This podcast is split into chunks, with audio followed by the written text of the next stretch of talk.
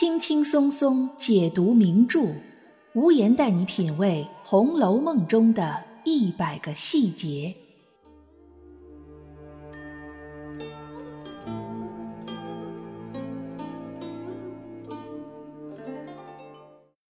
品读细节之美，发现别样红楼。大家好，我是暗夜无言，欢迎您收听原创节目《红楼梦》中的一百个细节。读者心中《红楼梦》里的负面人物，除了假设赵姨娘这样的以外，还有一个比较典型的就是薛蟠。《红楼梦》中有很多亲兄弟姐妹，其中反差最大的，除了探春和贾环以外，无疑就是薛宝钗和薛蟠了。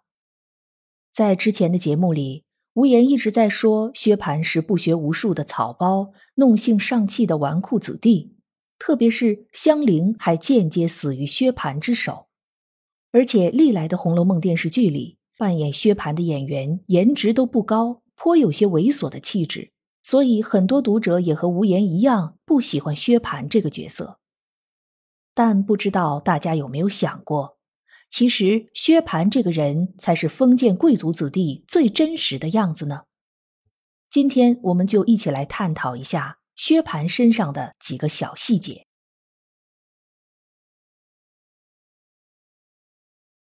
薛蟠是《红楼梦》中出场较早的人物，第四回他就在门子转述的话语中粉墨登场了。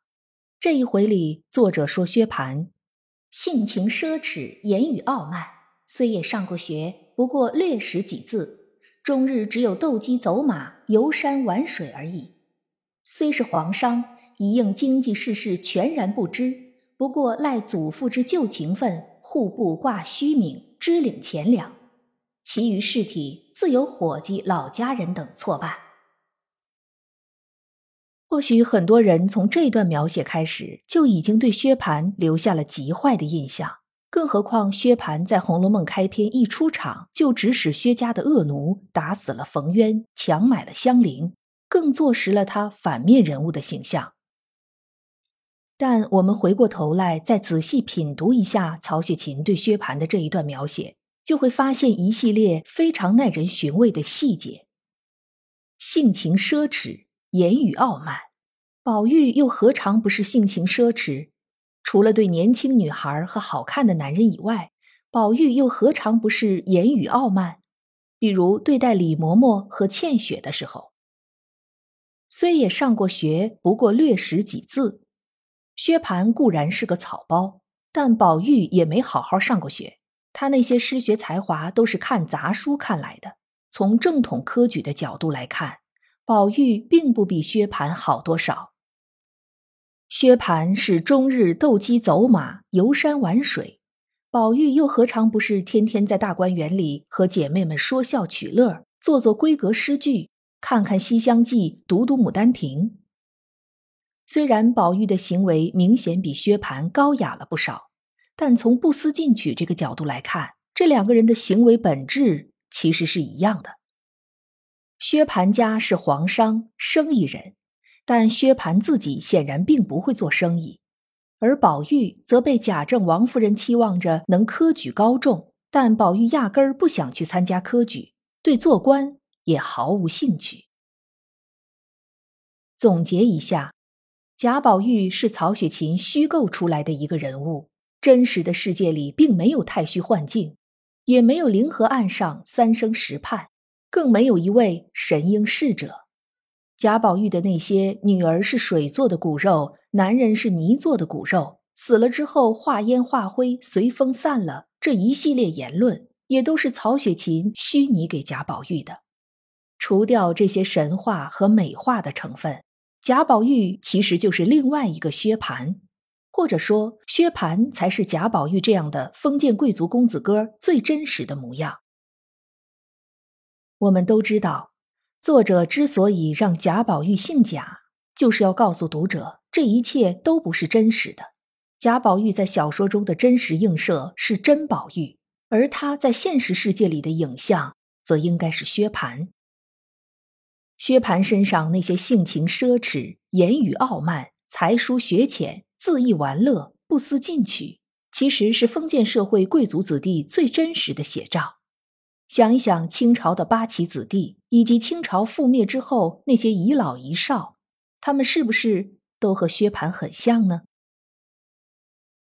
从这个角度分析下来，薛蟠其实不能算是《红楼梦》里的一个负面人物，他应该是一个正常的角色。也就是说，像薛蟠这种状态，其实是封建贵族子弟的常态。此时，可能有听友要问了：薛蟠打死了冯渊，那可是一条人命，这样的人难道还不是负面人物吗？是的，有关于冯渊和香菱，这是薛蟠这个人物身上最大的污点。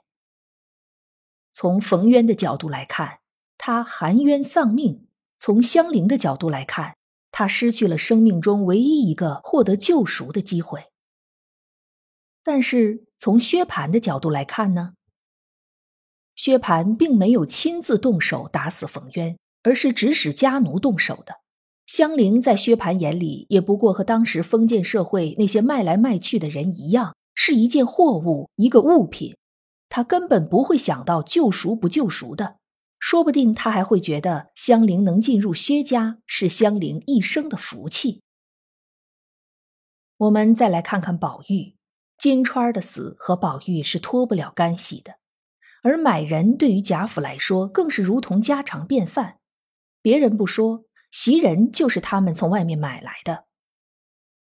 所以，其实本质上，宝玉和薛蟠并没有区别，这是由他们的出身、他们的阶级地位所决定的，这是终身的烙印。可能只有在家破人亡、沦为乞丐。或者即将死去这种极端的时候，他们才可能有顿悟的机会。更耐人寻味的是曹雪芹对薛蟠这个人物的处理手法。在打死冯渊、强买香菱这件事上，曹雪芹集中笔墨谴责的是乱判葫芦案的贾雨村，以及那位沙弥出身给贾雨村出主意的门子。以至于很多读者的注意力都集中在贾雨村的贪赃枉法、门子的投机钻营上，却忽略了这件事的始作俑者薛蟠。在香菱受折磨乃至香魂返故乡这件事上，曹雪芹也是集中笔墨塑造了一个河东狮吼的夏金贵，用了很大的篇幅去描绘夏金贵内秉风雷之性的暴脾气。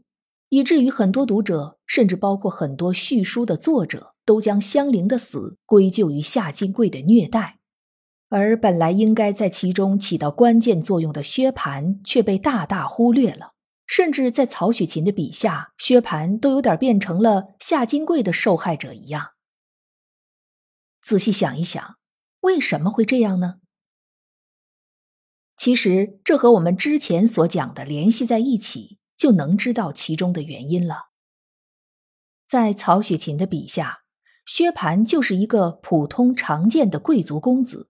曹雪芹批判的重点不在于薛蟠身上的贵族公子习气，他要批判的是贾雨村这样的陆渡，要批判的是夏金桂这样的女性。因为曹雪芹本身也是贵族公子出身，他的格局既有超前的一面，也有自身的局限性。有了这样的认识，我们就会知道，曹雪芹并没有将薛蟠向纯粹的反面人物那个方向去塑造。薛蟠在有一大堆缺点的同时，也有着自身的闪光点。和贾环的人物猥琐、举止荒疏不同，薛蟠应该是生的不错的。当时夏金贵的母亲看上了薛蟠，想让他做女婿，香菱就是这样转述的。前儿一到他家，夏奶奶又是没儿子的，一见了你哥哥出落的这样，又是哭又是笑，竟比见了儿子的还盛。这段话可谓一石二鸟，一是说明薛蟠的确生得好看，二也是说明香菱对薛蟠的确是有情的，所以才会在言语中不自觉的夸奖薛蟠。各个版本的《红楼梦》总是找颜值不高，甚至带点猥琐气质的演员来演薛蟠，实在是一种误读。薛蟠的颜值虽然不如宝玉，但应该和贾琏不相上下。除了相貌之外，还有一个有关于薛蟠的细节十分值得注意。在第二十五回，宝玉和凤姐儿被马道婆演阵之后，贾府乱成一锅粥。曹雪芹特意在百忙之中抽出一笔来，专门写薛蟠。书里说：“别人慌张自不必讲，独有薛蟠更比诸人忙到十分去。又恐薛姨妈被人挤倒，又恐薛宝钗被人瞧见，又恐香菱被人臊皮。”知道贾珍等是在女人身上做功夫的，因此忙得不堪。忽一眼瞥见了林黛玉风流婉转，已苏倒在那里。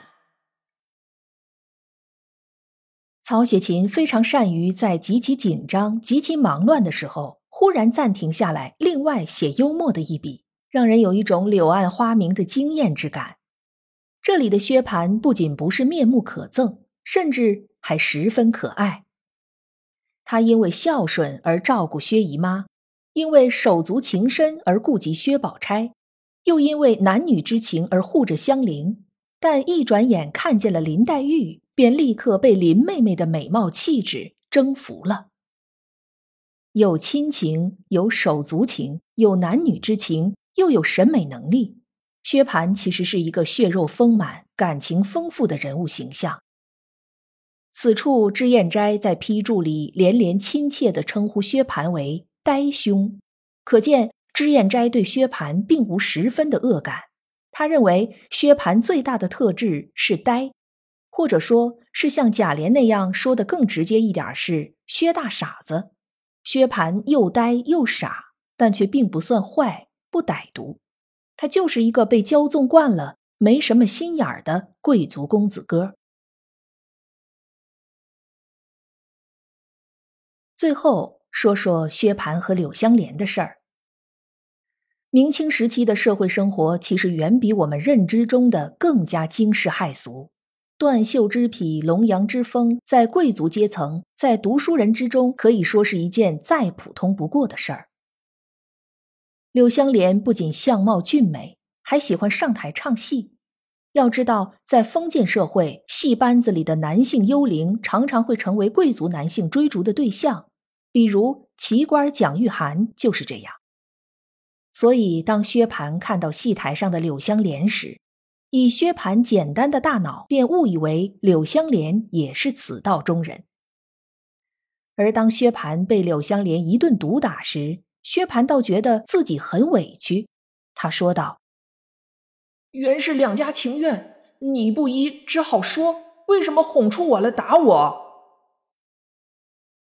薛蟠认为这种事情是两厢情愿的，柳湘莲要是不同意，就直接说好了，薛蟠也不会勉强他的。但对于柳湘莲来说，这是对他人格的一种侮辱，所以他要揍薛蟠。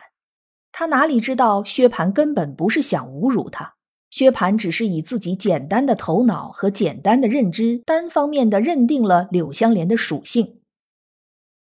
之后的薛蟠又展现了他个性中的另一面，他是有自尊心的。被打这件事儿对他来说很没面子，所以他会和家里的奴仆一起出去做生意，借以躲避一下尴尬的风头。后来薛蟠又遇到了柳湘莲，两个人冰释前嫌，甚至还结拜为兄弟。柳湘莲出家之后，薛蟠还失魂落魄的到处去找。这个人有时候还是很重情义的。这也是许多贵族子弟的特点。这些富养起来的孩子不知道人世险恶，通常靠直觉去办事，情感比较直给。用现代的语言来形容，就是缺少社会真正的毒打。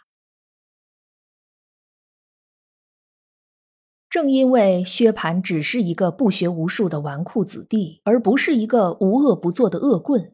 因此，香菱的人生才显得更加的悲剧。那是因为他本来有机会获得幸福，但却由于这个纨绔子弟不懂珍惜、不知保护，最终魂归离恨天。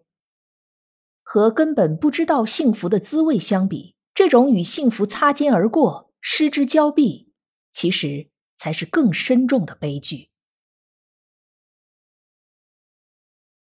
本节目是《红楼梦》中的一百个细节，欢迎您在评论区或者听友圈留言发表您的观点，也欢迎您订阅关注本专辑，收听更多无言的原创节目。如果您喜欢本专辑，欢迎您五星好评。本节目由喜马拉雅出品，独家播出。